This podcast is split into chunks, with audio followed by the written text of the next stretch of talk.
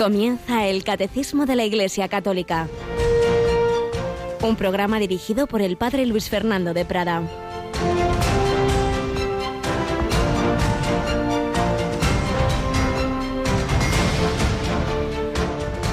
Si alguno viene a mí y no pospone a su padre y a su madre, a su mujer y a sus hijos, a sus hermanos y a sus hermanas, e incluso a sí mismo, no puede ser discípulo mío que no carga con su cruz y viene en pos de mí, no puede ser discípulo mío. Alabado San Jesús, María y José, en este miércoles 3 de noviembre, en que celebramos a San Martín de Porres, Fray Escoba, Fray Martín de la Caridad, diversos apelativos de ese hombre humilde, peruano, limeño, que siguió a Jesús, que cumplió este Evangelio que puso a Cristo por delante de todo, por delante de todo. ¿Cuántas veces sí? Bueno, soy cristiano, sigo al Señor, creo, voy a misa, pero bueno, mientras no me pida demasiado y se prueba la fe cuando llegan los momentos difíciles, cuando hay que escoger, cuando te parece demasiado lo que Dios ha hecho o permitido, cuando es que me pide renunciar a esto, hombre, no, esto no, esto, esto es inhumano. Cuando llega tal cruz, ahí se acabó, ya me he enfadado con Dios realmente es el centro de tu vida, lo ponemos por delante de todo, cuando llegan esas dificultades o esos momentos cada vez más frecuentes en nuestro mundo en que hay que elegir, pues sí, estamos en un mundo anticristiano, en algunos sitios persecución a sangre y esta palabra que hemos oído, el que no se pospone incluso a sí mismo, bien lo saben en tantos lugares en que ser cristiano es arriesgarse a morir, a que te estalle una bomba si vas a misa, a estar en la cárcel, a quedarte sin trabajo, pero también ya en nuestros países occidentales, pues eso, sin objeción de conciencia, médicos que lo pasan mal, se ven obligados eh, o a dejar su trabajo o, o, estar en una lista negra si se objetan al aborto, a la eutanasia. Y bueno, en tantos lugares en que estás fichado, como el católico, como el pío, como el no sé qué, bueno, elige con quién quieres quedarte, con los amiguitos a reír un ratito o con Jesucristo. Si alguno no pospone a todas las personas, incluso a sí mismo. No puede ser discípulo mío, pero tranquilo, que Dios da el ciento por uno. No solamente es que luego tendrás la vida eterna, es que aquí tendrás la paz, la alegría, el amor y gente, amigos mucho mejores. El ciento por uno, claro que sí.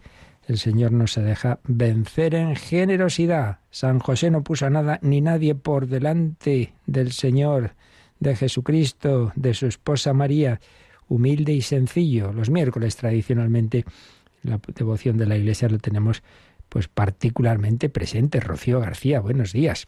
Muy buenos días, Padre, ¿cómo estamos? Y por eso ponemos normalmente una oracióncita después de las oraciones de la mañana a San José. Y también este año tenemos, vamos a recordar, un microespacio especialmente dedicado a él que, que, un par de días por lo menos a la semana, y hoy es uno de ellos, podemos escuchar, ¿verdad? Y acabamos de escucharlo, Gentilezas de San José. Hemos escuchado el quinto microespacio de gentilezas.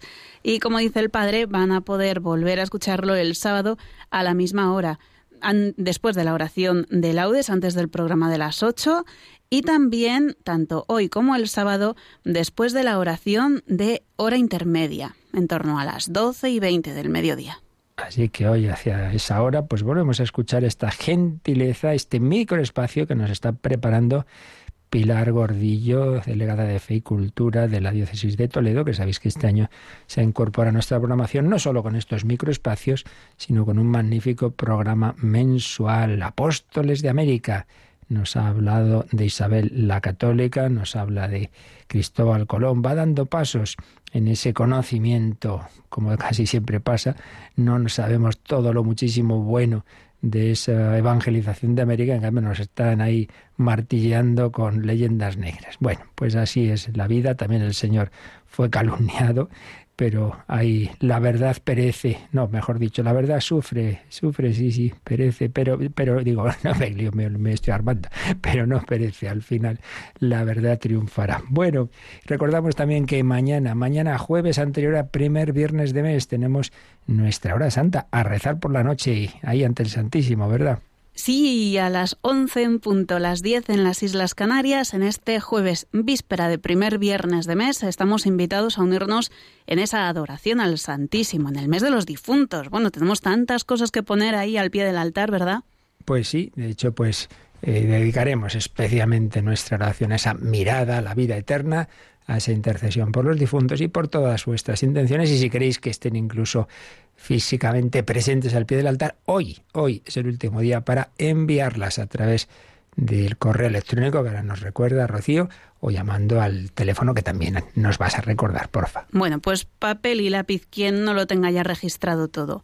El teléfono es el 91 822 80 10. Lo voy a repetir, 91 822 8010. Y si prefieren mandar directamente el correo electrónico es horasanta arroba.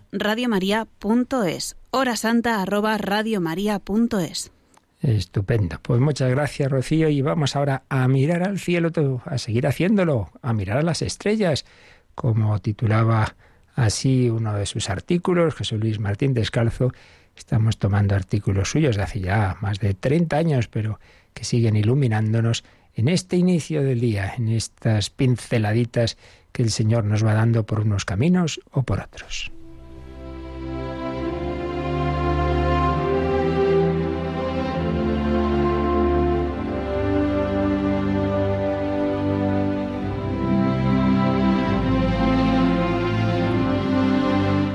Hay estrellas, artículo que escribió Padre José Luis Martín Descalzo. La niña no debía de haber cumplido los tres años y era la primera vez que la llevábamos al pueblo de los abuelos. Aquello era un mundo nuevo para ella. Veía por primera vez un corral con gallinas. Se asombraba ante la nariz olisqueante de los conejos. Miraba con temerosa admiración el nerviosismo de las mulas en la cuadra. Cuando parecía concluida la hora de los asombros y caída la noche, comenzamos a cenar Llegó de pronto la pequeña con los ojos multiplicados por el entusiasmo y comenzó a tirar de la manga de su madre, mi hermana, sin decir otra cosa que un imperante ven, ven, ven. Mi hermana se dejó arrastrar hasta el patio y allí vio cómo la niña levantaba su manita hacia el cielo y desde la cima de la oratoria decía una sola palabra, mira. La niña acababa de descubrir las estrellas y muda como estaba por la maravilla, resumía todo su entusiasmo en aquella admiración, como si acabara de mostrar con su dedito las joyas del tesoro de la reina de Inglaterra. Mira, estaba dicho todo. Arriba ardía la pedrería de un cielo milagroso y estrellado, que ya solo puede verse en días de verano en los pueblos de Castilla. Condenada a vivir en las ciudades y a acostarse a horas infantiles, la pequeña ignoraba la belleza del cielo y ahora lo mostraba como un milagro, que nunca antes de ella hubiera conocido hombre alguno.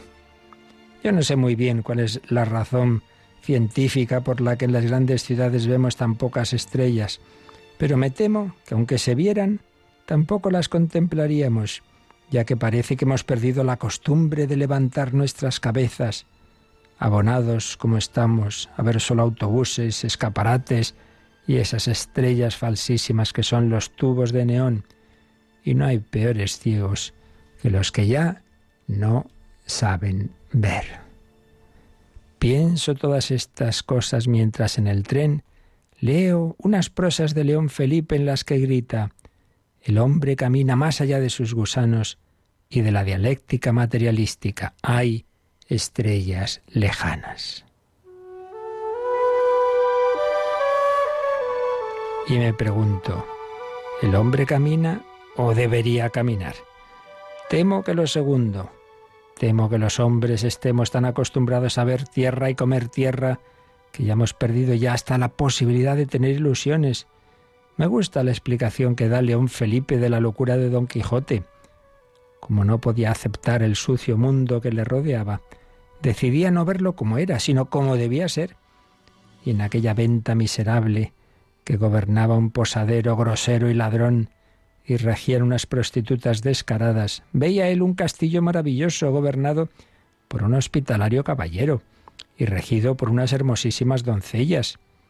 Y si alguien le abría los ojos hacia la realidad, él oponía que la verdadera realidad era la que él imaginaba, y que esa otra aparente realidad era sólo apariencia falseada por un mal encantador que trataba de ensuciarlo todo. El mundo no era como era, porque no podía ser como era.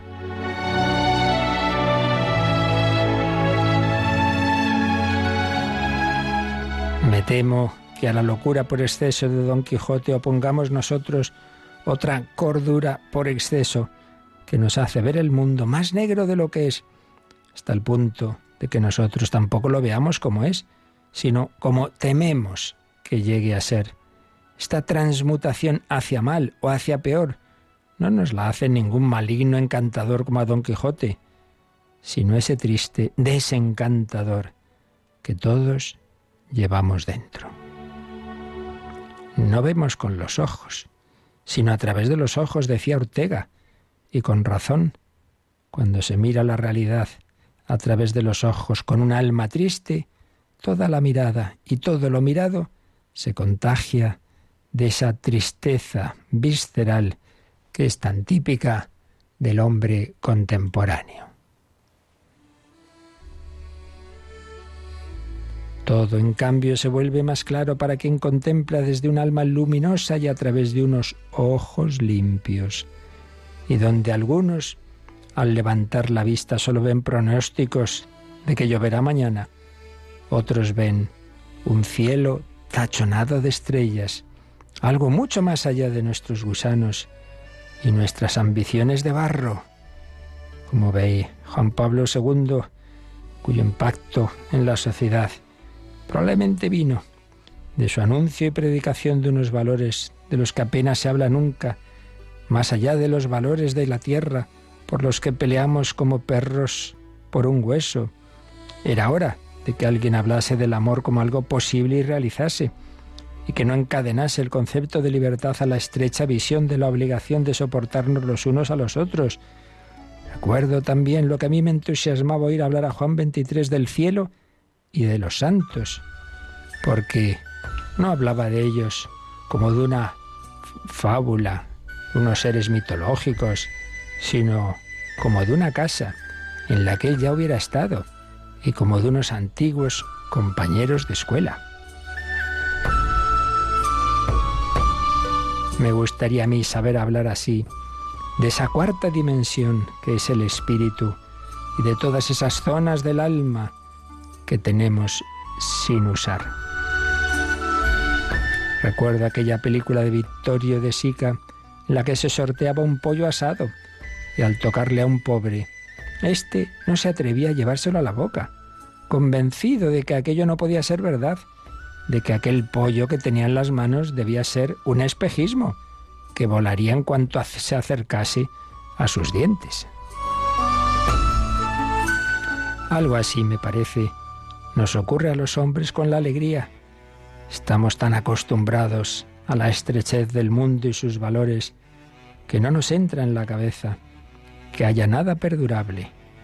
No nos atrevemos a creer en ellos porque estamos previamente convencidos de que no pueden ser otra cosa que un sueño. Y sin embargo, existen. Y sin embargo, hay estrellas. Bastaría con levantar la cabeza para verlas.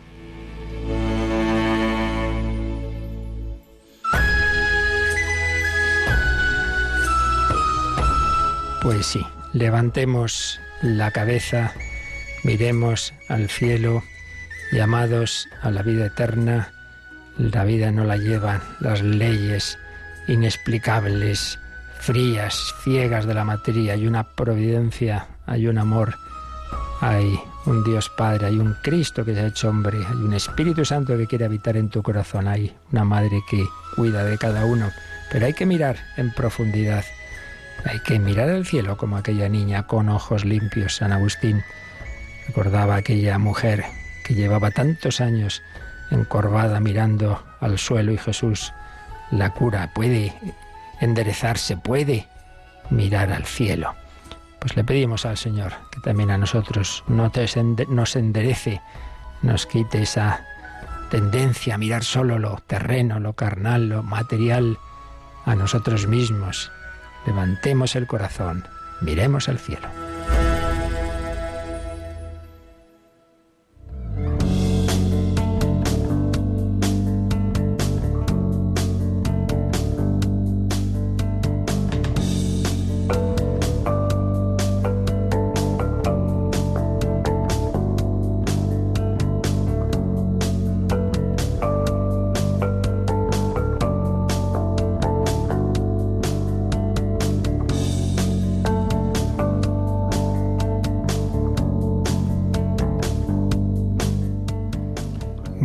Rocío, seguro que con tu niñito hace esos descubrimientos y te, te conmueve cuando dice, mira, mira, ¿verdad?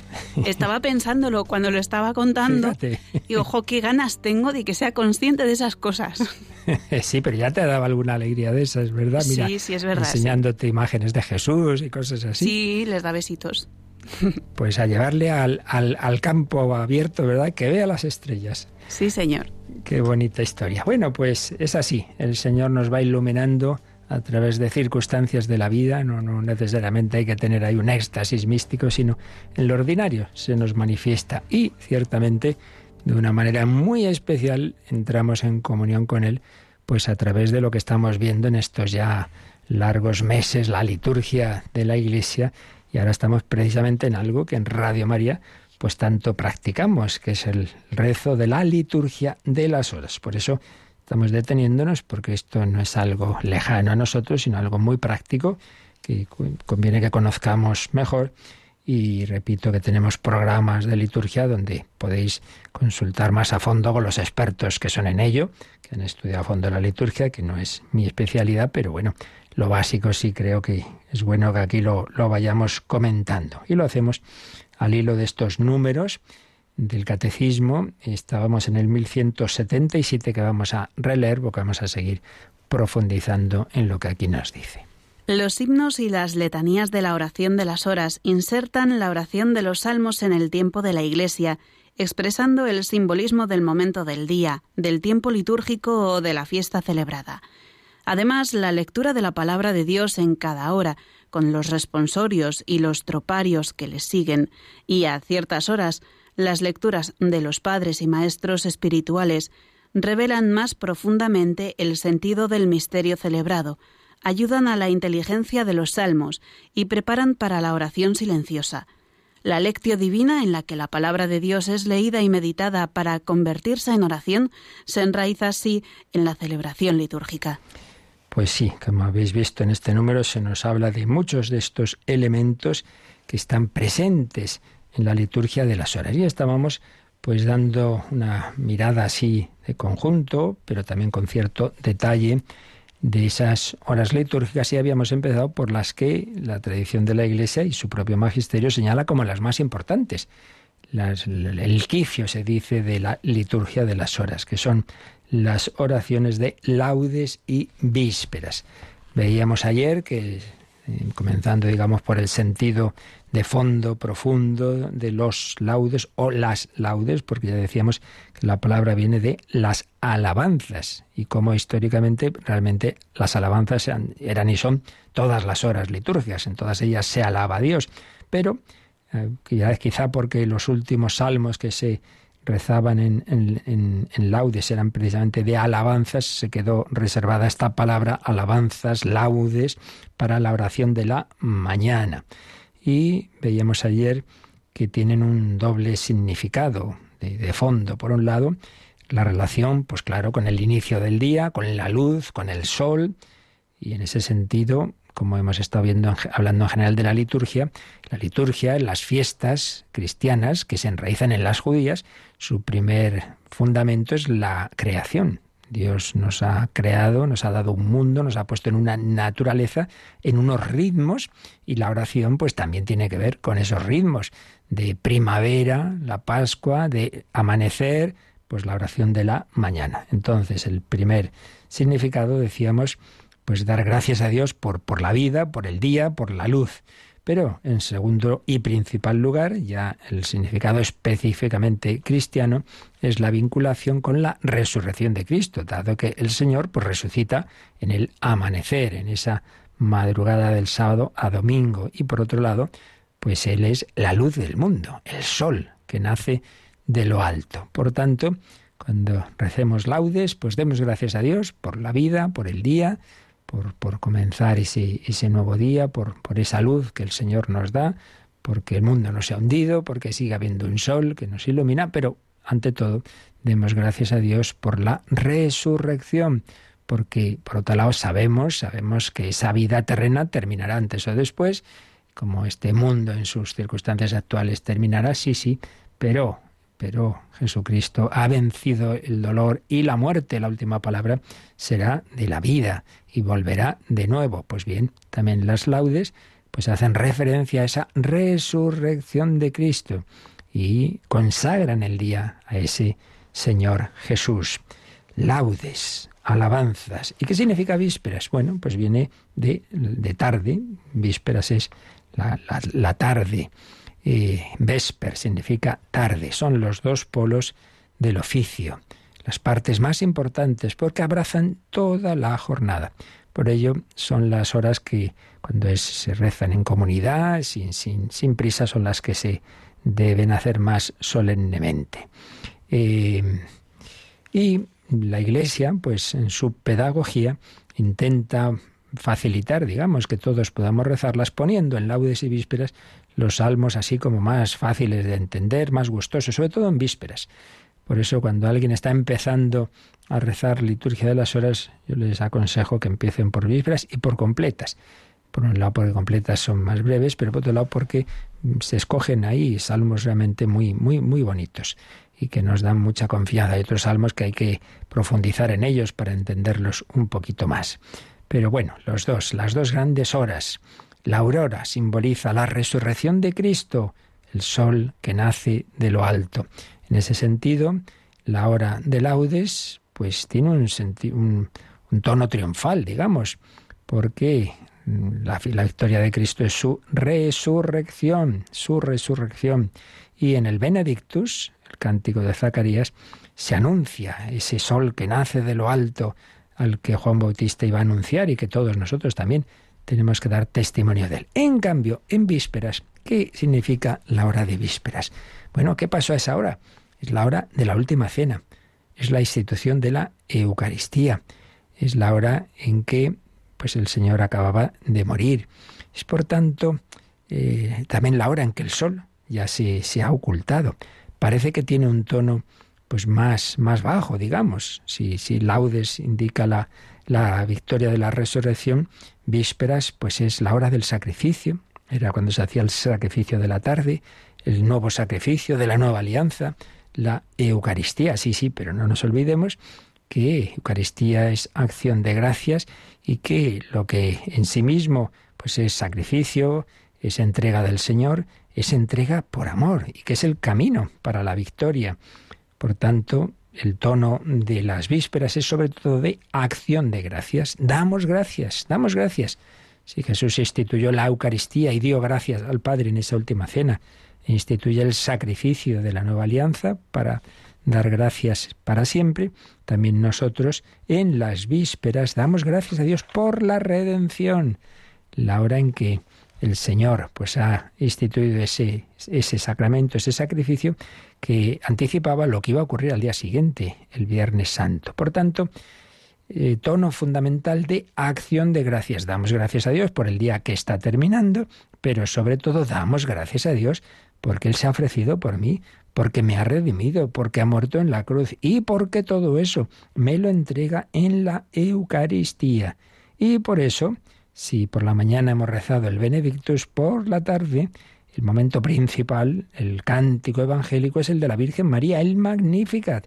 ¿Qué hace María? Pues eso, proclamar la grandeza de Dios y sus misericordias, lo que ha hecho de generación en generación, que ha llegado a darnos su propia vida. ¡Qué maravilla!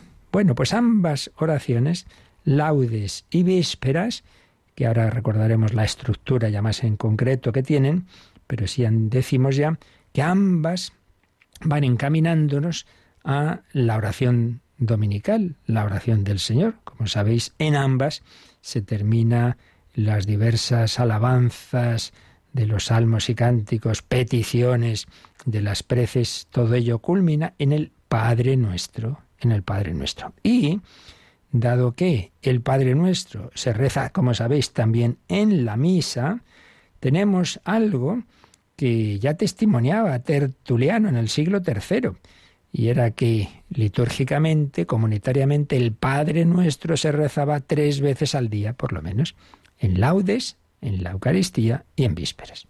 Pues un momento muy importante de, de rezar el Padre Nuestro. En la Santa Misa, momento principal, fieles a la recomendación del Salvador y siguiendo su divina enseñanza, nos atrevemos a decir, pero al empezar el día en laudes y al ir acabando el día en las vísperas. Y luego, pues después del Padre Nuestro ya viene la oración final, esa oración que mm, cada día tiene una señalada, o si es domingo, pues coincide con la oración colecta de la misa, o mm, si estamos en un tiempo litúrgico especial, pues va en sintonía con él. Esta es, este es el trasfondo fundamental de estas dos oraciones. Y, por tanto, mm, en vísperas, insistamos, los grandes temas son la acción de gracias, la acción de gracias. Cuando declina el día, se celebra por cuanto Dios nos ha otorgado en esa jornada, lo que hemos podido hacer. Eh, le, le ofrecemos el trabajo realizado, convertido en sacrificio espiritual. Le pedimos que continúe enviando su ayuda, que nos dé el perdón de las cosas que hemos hecho mal también, aunque eso especialmente será más tarde, en las completas. Dar gracias. Segundo, el misterio pascual, la evocación del misterio pascual. Hacemos memoria de la redención por medio de la oración que elevamos como el incienso en la presencia del Señor. El alzar de las manos es oblación vespertina, Salmo 140. Por tanto, ese sentido de, de agradecer la redención, la muerte del Señor, esa pasión que empezaría esa una noche después de instituir la, la Eucaristía. Por tanto, relación entre las vísperas y ese misterio pascual. Y eso especialmente se señala, está siempre presente, pero muy particularmente, como es natural, en las vísperas de los viernes. En ellas hay claras alusiones a la pasión y a la muerte del Redentor. Acción de gracias, misterio pascual y, en tercer lugar, también una mirada a la vida eterna. Significado escatológico de las vísperas. Tienen también tonos y frases que nos orientan hacia la luz que no conoce el ocaso. Suplicamos para que la luz retorne siempre a nosotros, decía San Cipriano. Pedimos que venga Cristo a otorgarnos el don de la luz eterna. Pues no me diréis que no son eh, intenciones y, y aspectos bellos y profundos de nuestra fe los que se hacen presentes en la oración de laudes y de vísperas. Vamos a pedir al Señor, pues así, alabarle siempre con un corazón como el de esa niña que miraba y se sorprendía de las estrellas, que nos sorprendamos siempre, que el Señor me ha creado, que me ha redimido, que ha muerto por mí, que se ha quedado en la Eucaristía, que me, me concede este día para vivir en plena alabanza, en alegría, con María proclamando las grandezas del Señor. La música ha intentado expresar pues siempre todos estos sentimientos. Por ejemplo, Haydn cantando así las alabanzas del Señor con esta composición con la que hacemos un momentito también de, de oración.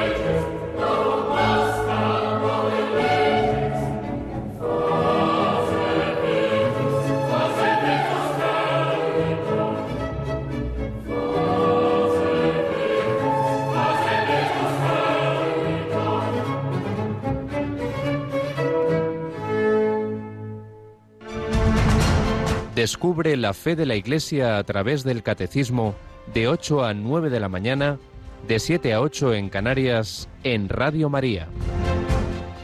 Bueno, ya vamos a ir mm, paso a paso recordando en concreto la estructura de laudes y vísperas y así entendemos mejor por qué se hacen las cosas de una determinada forma. Primero, evidentemente, siempre viene la invocación, una invocación inicial. Ya sabéis que en laudes y vísperas y en todas las horas, quitando lo que sería el invitatorio, cuando lo primero que se reza en el día, la primera hora litúrgica, puede ser los laudes o el oficio de lectura, y ahí se empieza diciendo, Señor, ábreme los labios, y mi boca proclamará tu alabanza.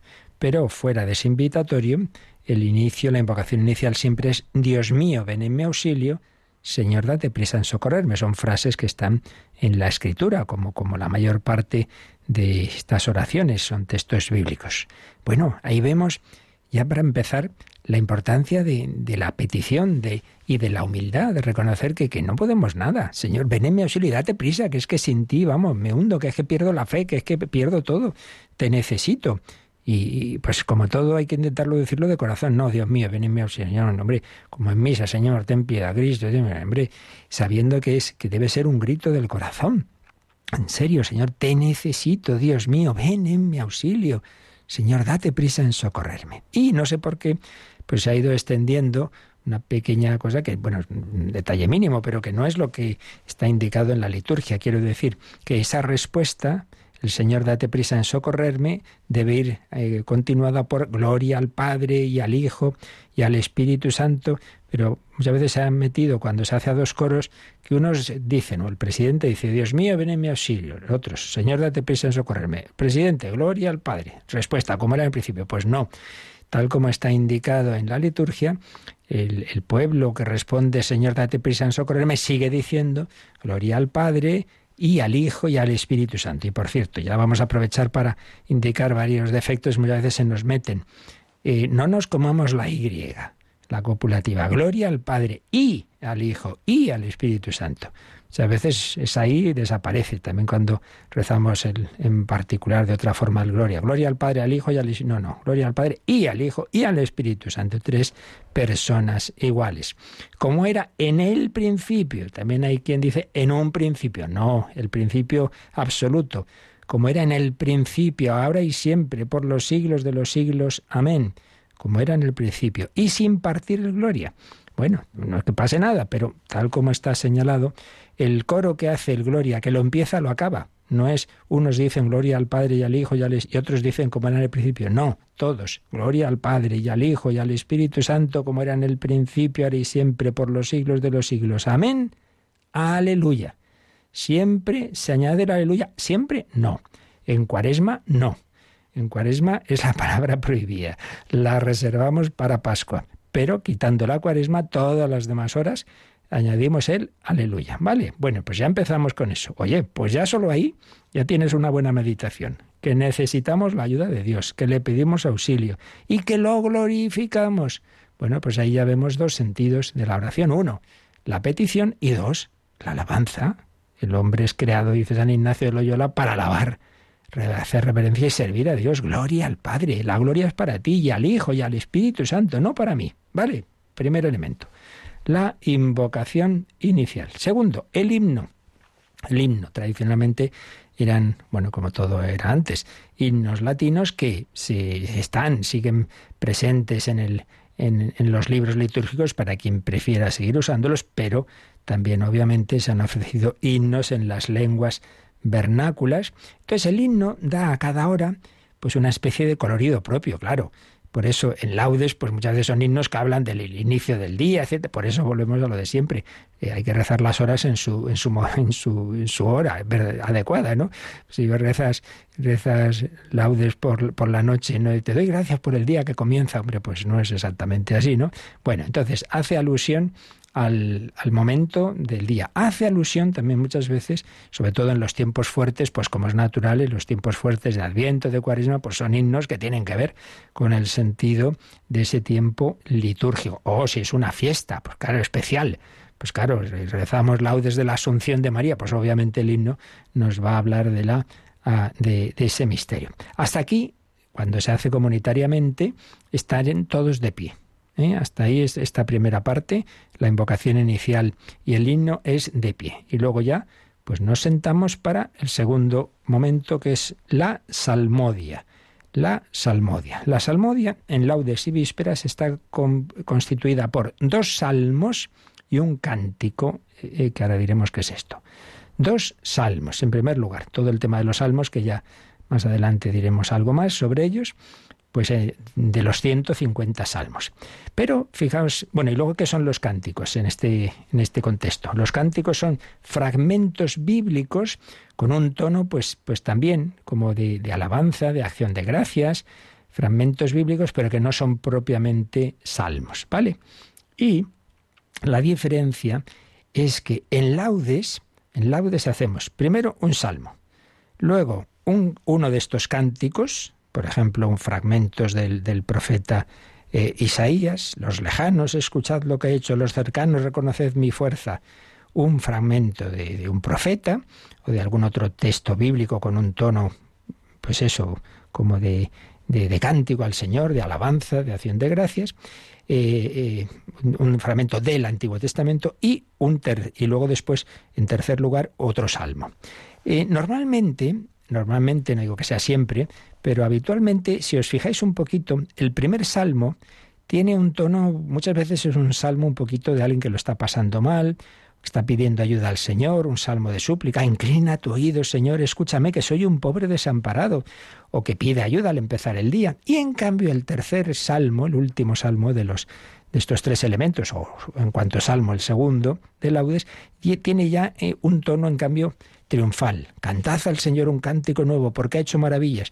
Es como, como un arco, ¿no? Que uno va despertando y que uno va pues pasando de un primer mal momento, muchas veces nos despertamos ahí con mal cuerpo, uno se va entonando ahí, pero aquí en este caso, pues por, porque está uniéndose al Señor, ¿no? Y entonces, no, hombre, no, voy a estar yo triste ni a hablar, que, que Dios me concede este día, la alabanza. Entonces, en laudes, primer salmo, muchas veces se digo con un tono un poquito más de súplica, un cántico tomado de algún texto del Antiguo Testamento y otro salmo ya de mayor sentido de alabanza y de triunfo. Y en cambio, en vísperas van los dos salmos seguidos, un primer salmo, un segundo salmo, y el cántico es, viene en tercer lugar. ¿Y por qué?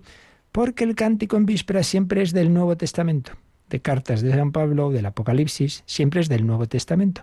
Entonces no se va a poner el, cántico del Nuevo Testamento entre los salmos, como en laudes, porque Claro, nosotros creemos que hay una revelación progresiva y que el Nuevo Testamento, pues claro, es el paso definitivo. Entonces, si hemos proclamado ya un texto del Nuevo Testamento, no vamos a volver al Antiguo. ¿Veis? Ese es el sentido del por qué en vísperas se pone el, el cántico del Nuevo Testamento lo último. Y además la lectura breve que viene a continuación siempre es del Nuevo Testamento. No se vuelve al Antiguo porque se quiere indicar esa pedagogía que Dios ha tenido el Antiguo Testamento, que seguimos meditando y por supuesto lo asumimos tan contentos porque nos, hace mucho bien, pero no hay que olvidar que, que iba encaminado a la plenitud del Nuevo. Por tanto, una vez que ya hemos visto, hemos cantado un cántico del Nuevo Testamento, no vamos a volver a uno del Antiguo. Bueno, se podría hacer, ya me entendéis, esto son todo eh, sugerencias eh, que nos hace la liturgia para que entendamos algunas cosas que, que se podrían hacer de, muchas formas, pero que tienen su sentido eh, hacerlas así, y así es como está indicado, ¿vale? Por tanto, dos salmos y un cántico en este distinto orden que acabamos de decir. Después, ¿qué viene? Pues viene la lectura, una lectura breve. Esto viene muy bien, porque a veces en las lecturas de la misa pues bueno, uno se pierde un poco frases dentro de toda esa lectura, se despista, ¿no? Y aquí, al ser muy brevecita, uno, dos, tres versículos, pues nos dan palabras que, que nos pueden hacer mucho bien. Desnudo salí del vientre de mi madre, desnudo volveré a él. El Señor me lo dio, el Señor me lo quitó. Bendito sea el nombre del Señor. Si aceptamos de Dios los bienes, ¿no vamos a aceptar los males? Ya está. Esa es la lectura breve de, de, de laudes. Bueno, pues de un día, eh, pues, pues una palabra que, que nos inculca con intensidad algún pensamiento sagrado, siempre de la palabra de Dios, no recoge otro libro por ahí. Y, y, ahí, bueno, después vendría un silencio, si es una celebración comunitaria eh, sin prisa, pues se puede hacer una breve homilía, y después un responsorio, que nos indica también la propia liturgia. Inclina, Señor, mi corazón a tus preceptos. Inclina, Señor, mi corazón a tus preceptos. Dame vida con tu palabra, mi corazón a tus preceptos. Gloria al Padre y al Hijo y al Espíritu Santo. Y ahí no se responde como era en el principio, sino con la primera frase del responsorio. Inclina, Señor, mi corazón a tus preceptos. Así pues, eh, invocación inicial, himno, salmos y cántico, lectura breve con su responsorio y ya llegamos a la parte más importante. En la Santa Misa tenemos, como sabéis, una lectura del Antiguo o del Nuevo Testamento, un salmo o dos lecturas si es domingo y después viene el Evangelio. ¿Y qué hacemos en el Evangelio? Nos ponemos de pie, ¿verdad? Y hacemos la señal de la cruz. Por lo mismo, en laudes y vísperas hemos estado sentados en la celebración comunitaria y ahora nos ponemos de pie cuando llega el cántico evangélico. Ahí ya se toma del Evangelio y ahí siempre es el mismo. En laudes, Benedictus, el cántico de Zacarías. En vísperas, el cántico de la Virgen, el Magnificat. Nos ponemos de pie y hacemos la, la señal de la cruz sin decir nada, pero según empezamos, bendito sea el Señor Dios de Israel, o proclama mi alma la grandeza del Señor, hacemos la señal de la cruz. Son cánticos que expresan la alabanza y la acción de gracias, por la mañana más bien de la creación y de la resurrección, por la tarde más bien de la redención, aunque evidentemente todo está unido. Y después de alabar y después de dar gracias, ¿qué hacemos? Pues volvemos a pedir. Somos pobres y pedimos. Pero ojo, ojo, hay una diferencia entre el tono de las preces de laudes y de las de vísperas. En vísperas ciertamente son intercesiones pues por toda la humanidad. Pero en laudes el tono más que que también se pide, pero mm, más que ese sentido de pedir por todos es para consagrar a Dios el día y el trabajo. Se le pide que sepamos vivir el día mm, y lo, se lo consagramos, el trabajo, lo que hagamos, las personas con las que nos encontremos, tiene más ese sentido de consagración del día. Y en cambio en vísperas son intercesiones pues por toda la, la, humanidad, no solamente por mis cositas, ¿no? sino por todos. Y además con un matiz importante, y es que en vísperas, cuando cae la tarde, y nos recuerda también, como decíamos antes, que estamos hechos para la eternidad, la última petición de vísperas, siempre la Iglesia es por los difuntos, por aquellos que pueden estar en esa situación de purificación del purgatorio. Es la última. Y por tanto, como se pueden añadir a estas intenciones generales, se pueden añadir intenciones particulares, en vísperas las intenciones particulares se deben hacer antes de esta última petición de los difuntos, para que sea la última. En cambio, en laudes sí que se hacen al final. Después de las peticiones generales para consagrar el día, podemos añadir otras particulares. En laudes pueden ser las últimas, pero en vísperas las penúltimas, porque la última siempre debe ser por los difuntos. Bueno, pues todo esto que hemos ido rezando, como antes decíamos, ¿en qué concluye? En la oración del Señor. Concluyamos nuestra oración diciendo juntos las palabras de Jesús y entonces rezamos el Padre nuestro, eh, tanto en laudes como en vísperas. Y por cierto, y tengamos en cuenta que, hemos estado, o sea, que eh, esta parte de petición empieza en esas preces. Invoquemos al Señor, hacemos las preces y luego ya el Padre nuestro. Y ese Padre nuestro no termina con amén. ¿Por qué? Porque no termina aquí laudes o vísperas, sino que luego viene una oración conclusiva. Ahí es donde diremos el amén. Por tanto, en laudes y vísperas, y lo mismo en misa, por cierto, el Padre nuestro no lo debemos cerrar con el amén, porque en misa sigue a continuación, líbranos Señor de todos los males. Empalmamos con el líbranos del mal, líbranos Señor de todos los males y tal. Estás empalmando, no cierres con el amén. Y en laudes y vísperas tampoco, digas el amén después de líbranos del mal, porque a continuación viene la última oración, la oración conclusiva, que no debe ser introducida por oremos porque ya hemos introducido toda esta parte de, de peticiones al inicio de las preces, incluso se puede hacer una introducción también antes para el Padre Nuestro, entonces no vuelvas a decir oremos. En laudes y vísperas no, porque ya estamos en ese tono de petición desde antes. En cambio sí, en la hora intermedia y en el oficio de lecturas, porque antes no ha habido preces en esas horas litúrgicas, ¿vale? Ni Padre Nuestro. Ahí sí se dice un oremos antes de la oración final, pero en laudes y vísperas no se dice. Todo tiene su sentido, como veis, ¿no? Intentamos hacerlo bien en Radio María, siempre claro, puede ocurrir alguna vez uno se despiste, o los voluntarios, lo mismo cura, pues muchas veces ya se nos meten malas costumbres, pero así es como debe ser, ¿de acuerdo? Entonces ya oración final, sin oremos. Señor, infunde en nuestras almas la claridad de tu luz. Y el final de esta oración en laudes y vísperas es el final largo que decimos. Por nuestro Señor Jesucristo, tu Hijo, que vive y reina contigo en la unidad del Espíritu Santo y es Dios por los siglos de los siglos. Es decir, la oración a quien se dirige al Padre, ¿por medio de quién? De Jesucristo, en la unidad del Espíritu Santo. Ahora, la conclusión larga.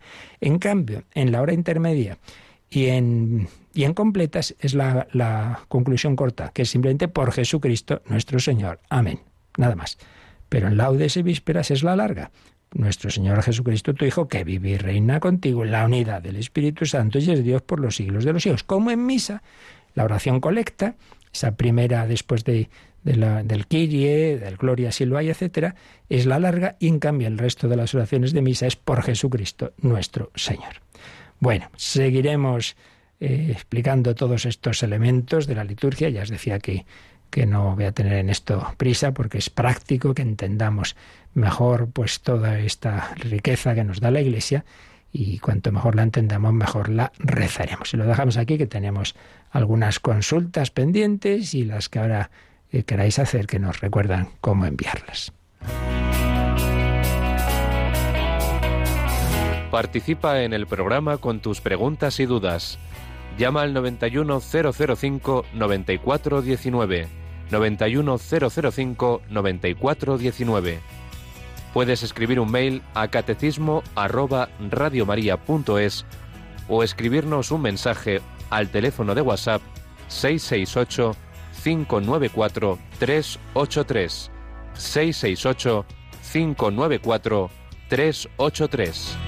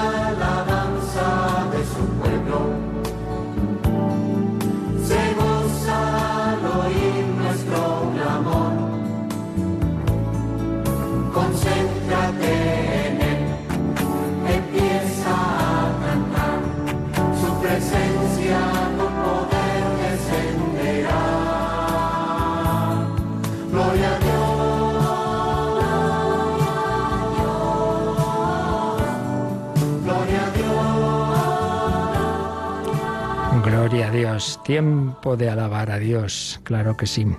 Bueno, a ver, tenemos muchas cositas, a ver lo que nos dé tiempo. Una rápida y práctica. Nos preguntaban por una aplicación de estas del móvil con la liturgia de las horas, pero nos hablan de una que se llama liturgia monástica. Pues la verdad es que no la conozco. Hay varias.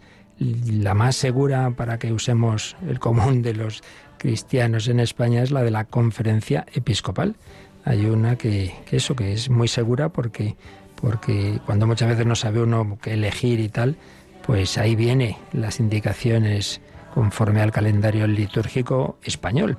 Entonces esta es muy, muy aconsejable. Liturgias de la Comisión Episcopal, la podéis buscar y para empezar pues, pues ayuda mucho porque ya digo, te da hecho que, que puedes rezar en laudes, en vísperas, bueno, a veces se pueden elegir, en fin, esto, esto ya ya iremos hablando. Eh, es una forma pues de empezar sin, sin, tener el libro, que siempre lo ideal es tenerlo en un libro, pero bueno, si uno quiere empezar con una de estas aplicaciones, pues está muy bien. Luego había un par de, correos, uno ya respondimos ayer, pero no está mal insistir, sobre el tema del miedo. Ya decíamos que había un comunicante pues que daba la impresión de que, no sé, quizá en su primera educación religiosa, le, se había quedado como con miedo a Dios, ¿no? Como si como si el Señor estuviera ahí, digamos, casi a pillarnos en el pecado y mandarnos al infierno. Hombre, pues no, el Señor está deseando todo lo contrario, nuestra salvación, lo cual no quiere decir de, que aquí nos vamos de un extremo a otro, ¿no? Nada, que aquí da igual lo que hagas, como Dios es bueno, todo mundo se salva. Sí, sí, Dios es infinitamente bueno y misericordioso, pero lo de que todo mundo se salva no depende solo de Dios, depende de que el otro también quiera. Porque hemos repetido tropecientas veces que la vida eterna es como un matrimonio. Dios invita a unirnos con Él. La parábola del banquete de los invitados a la boda. Y que yo sepa, eh, a la boda no puede ir nadie obligado. Si va obligado ya no es válida el matrimonio. Por tanto, depende también de la respuesta del otro. Pero supuesto eso, si uno quiere, como quería quien nos escribía, pues eso, ser fiel al Señor, pues hombre, no hay que vivir con la angustia de, ay, ay, si hago un pecado, pues bueno, pues si lo haces te, te, arrepientes y le pides perdón al Señor y Él te perdonará, pero no estar ahí como con, con una angustia de como que enseguida ya me, me, me, voy a condenar. No, no, eso no. Y también nos preguntaban, he oído que tener miedo es cosa del maligno, pero por otra parte también Jesús tuvo miedo. Y no hay que tener miedo al miedo. ¿Me lo puede aclarar? Claro, es que hay muchos tipos de miedo. Hay un miedo natural que Dios ha puesto en nuestra psicología, que es muy sano, porque si no tuviéramos nunca miedo, si voy por voy a visitar un zoológico y veo leoncitos, ¡ay, qué bien! Y abro la puerta del coche y voy a acariciarlos, pues muy mal, hijo, pues lo más normal es que se hagan un buena merienda contigo. Entonces está bien, hay un miedo natural ante, ante los peligros. Y es el miedo que Jesús siente en Gesemaní, bueno, es una mezcla de todo, ¿eh? al sufrimiento, a la muerte y por supuesto, pues que, el demonio está ahí tentando, porque como hombre también recibía esas, esas influencias y, bien, y, siente en sí todo el peso del pecado. Entonces, bueno, hay un, hay un miedo que es natural, hay un miedo que es bueno que tengamos, en el sentido de, de, eso, de, separarnos del, del, pecado, del demonio, de lo que nos puede separar de Dios. En ese sentido está bien. Pero cuando decimos que no es bueno, pues es esto que antes decía, como, como desconfianza de Dios, como pensar que ven al Señor como una especie de enemigo. Hombre, claro, eso es lo que no. Uy, yo no, como, como ir a la iglesia, yo no soy digno, yo claro que no eres digno, ya lo decimos, no soy digno que entres en mi casa. Entonces ese es el miedo malo, el miedo que, que te hace desconfiar del Señor, que te centra en, en lo malo que eres y te olvidas de que Jesucristo no ha venido por los justos sino por los pecadores. Pues si eres malo, tranquilo, que en, en Jericó justo escogió la casa del peor, la casa de, de Zaqueo y así con todos, con la samaritana. O sea que en ese sentido hay que distinguir el miedo bueno, que es huir de los peligros que, que, en efecto tenemos que andar con cuidado con ellos, y el malo, el del demonio, el del demonio, que es eh, este que digo, el que nos quiere eh, separar del Señor y desconfiar de él. ¿Tenemos alguna llamada también antes de seguir con correos, eh, Rocío? Sí, Hoy está el teléfono activo. Nos llama una oyente invidente que pregunta por qué en la liturgia de las horas, en laudes, por ejemplo, no decimos de quién es la lectura breve. Dice que a ella, que no puede leer la Biblia, le ayudaría a ir conociendo la Sagrada Escritura. Sí, no digo que no, se puede hacer, pero es verdad, claro, estas son las adaptaciones a esas situaciones de discapacidad que están muy bien que se vayan haciendo, pero de entrada de entrada, en efecto, es lo que viene en, letrita roja, que quiere decir que es una indicación privada, digamos, pero que no se proclama. Pero sí, indudablemente se, puede, se podría hacer pensando en esas situaciones, pero como norma general no, no se dice, tampoco se dice el salmo ni tantas cosas, porque eh, importa menos. Lo importante es eso, que, esto, es, esto es palabra de Dios, que esté tomada de aquí o de allá importa, importa menos. Y teníamos pendiente también un, un, un WhatsApp, me parece que fue una llamada, una llamada. Rocío, me pasaste, ¿no? De una persona, una mujer que estaba con el tema de las imágenes, ¿verdad? Exactamente, sí. Sí, esto vamos, aunque no nos dé tiempo a más, ya seguiremos mañana pero sí que en esto, vamos a ver, recordemos, esa, la pregunta era, si la Biblia dice en algún sitio no adorarás imágenes, entonces, este, y vemos los templos llenos de imágenes y tal. Bueno, vamos a ver, primero, Vamos, antes de responder a esta pregunta en particular, digo una cosa. Siempre que tengamos una duda de algo, hombre, el ideal es que, tengamos el catecismo que aquí explicamos, lo tengamos y lo busquemos. A ver, ¿dice algo el catecismo de esto? Pues sí, y además, si recordáis, no hace mucho. Esto lo, expliqué. Eh, a partir del número 1159, en esta parte de la liturgia, ya hablamos de las imágenes. Por tanto, quien pueda buscar en el podcast de Radio María de este programa, que busque lo que la explicación que hicimos a partir del número 1159. Y entonces esto lo digo en general, siempre primero hay que buscar el catecismo. Segundo, si se ha explicado, pues mirarlo en el podcast de Radio María. Y ahora, en dos palabras, hay que tener cuidadito. Cualquier herejía, cualquier barbaridad, incluso las tentaciones del demonio que le hizo a Jesús, siempre pueden apoyarse en una frase de la Biblia, siempre. Pero claro, es que tú no puedes coger nunca en ninguna obra, y menos en la Biblia, que está compuesta por muchos libros, escritos a lo largo de más de mil años. No puedes coger una frase suelta y desde ahí ya hacer la interpretación. Y esto es lo que hacen muchas sectas y grupos fundamentalistas. Y claro, se olvidan de que lo, lo de que no hagas imágenes está indicado en el Antiquísimo Testamento cuando Dios está educando al pueblo de Israel y lo primero que quiere es que se enteren de que hay un solo Dios y no caigan en la idolatría de los pueblos en torno de los cuales que tenía Israel alrededor. Entonces Dios lo primero que quería era que no fueran idólatras, que supieran que hay un solo Dios. Entonces, para ayudarles a que no caigan en eso, le dicen, no hagáis imágenes, porque si no, el becerro de oro, ya se piensan que, quién es este Señor. Y empiezan a, caer en, en, eso, en el peligro de separar y pensar que hay muchos dioses y que se le... ese es el contexto. Pero, ya dijimos, uno, que no era absoluta la prohibición y la prueba es que en la misma arca de la alianza hay unos querubines, hay unas imágenes, pero sobre todo la clave está en que una vez que ya Dios ha dejado bien clarito que hay un solo Dios, que es Yahvé, ahora, segunda parte, la revelación, como decíamos antes, culmina en el Nuevo Testamento. Dios se hace hombre, hay tres personas y una, el Hijo, se hace hombre. Entonces, si se ha hecho hombre, representamos a Cristo, debemos hacerlo. La encarnación tiene un cuerpo humano, todo ha cambiado ya.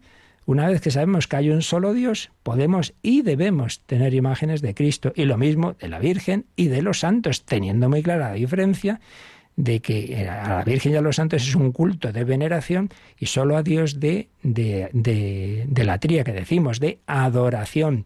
Y todo esto, ya lo explicamos en varios números, como digo, del catecismo, esto se dejó claro en los primeros siglos de la Iglesia y hubo una herejía, la iconoclastia, que rechazaban las imágenes. Todo esto está ya es muy antiguo. Entonces, que, nuestra querida comunicante hace bien en preguntar, pero que no se crea estas cosas que sueltan por ahí grupos fundamentalistas, los testigos de Jehová, por Dios, como una frasecita de hace tres mil años, que oiga, que, ha pasado mucho desde entonces, que, que, que Jesucristo Dios ha hecho hombre. Y, y en cualquier caso, hombre, que también tenga confianza, si en las iglesias católicas hay imágenes, será que se puede, ¿no? ¿Qué es esto que dice que entra y que mira al suelo? Nada, nada, hermana, tranquila que, no hay nada de esto y que todo tiene su sentido. Las imágenes las hacemos porque Dios se ha hecho carne, porque eso que era necesario en aquel momento para no caer en la idolatría, estamos ya en otro momento. ¿De acuerdo? Bueno, seguiremos, que se nos acabó el tiempo.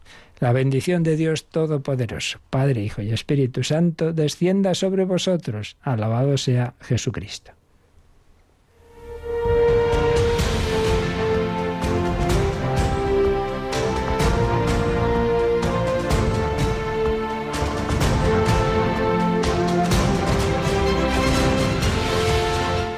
Han escuchado en Radio María el Catecismo de la Iglesia Católica. Un programa dirigido por el Padre Luis Fernando de Prada.